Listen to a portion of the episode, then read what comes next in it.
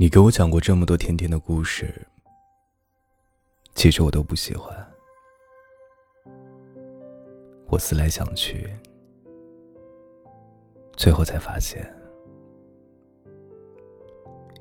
原来最甜的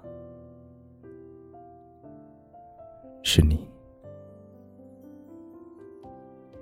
本节目由喜马拉雅独家播出，感谢收听。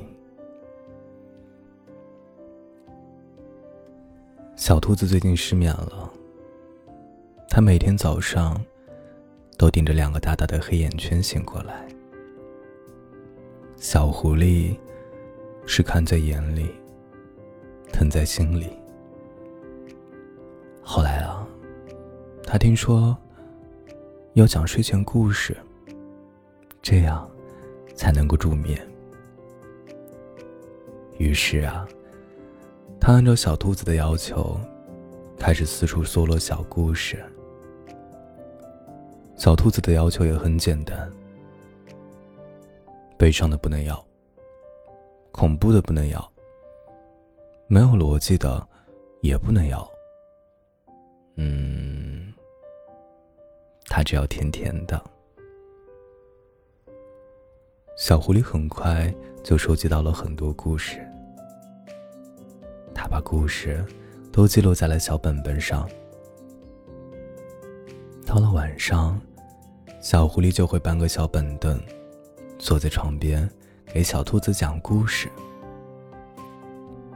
果然，小兔子在小狐狸的故事声中睡得很香。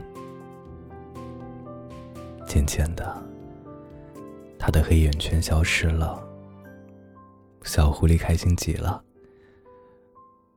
可是过不了多久，问题就来了。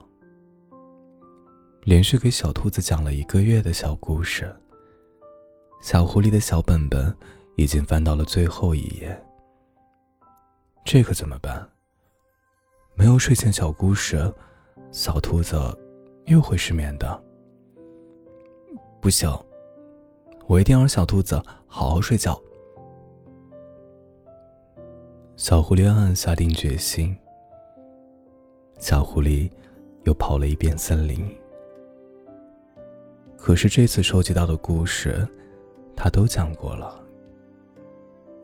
他愁眉不展的走到河边，河马先生在河边晒着太阳，看到了沮丧的小狐狸。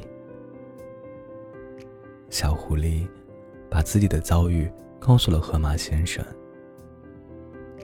河马先生笑着说：“其实啊，你可以自己写呀。”小狐狸拍着自己的脑袋：“对啊，我可以自己写呀。”可写故事，并没有说起来那么简单。小狐狸头都想秃了，才憋出那么两个。还算是像样的故事。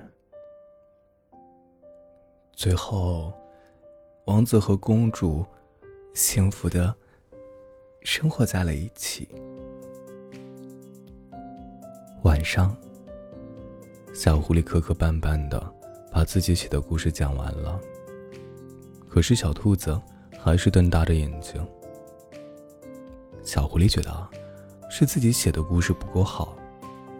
小狐狸才没有睡着。你看上去有点不太开心啊。小狐狸看着小兔子。其实，今天的故事是我自己写的。我知道我写的不好。小狐狸有点愧疚。小兔子却咧开了嘴。笑个不停，傻狐狸。小狐狸一头雾水，奇怪的看着小兔子。你以为我是因为那些小故事才能睡着的吗？我能入睡，是因为有你在我身边陪着我。小兔子捧着小狐狸的脸，认真的说：“啊，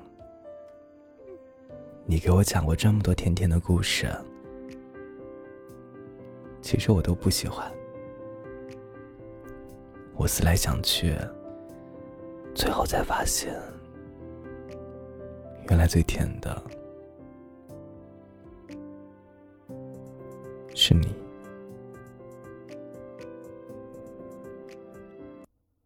我是冯生，绝处逢生的冯生。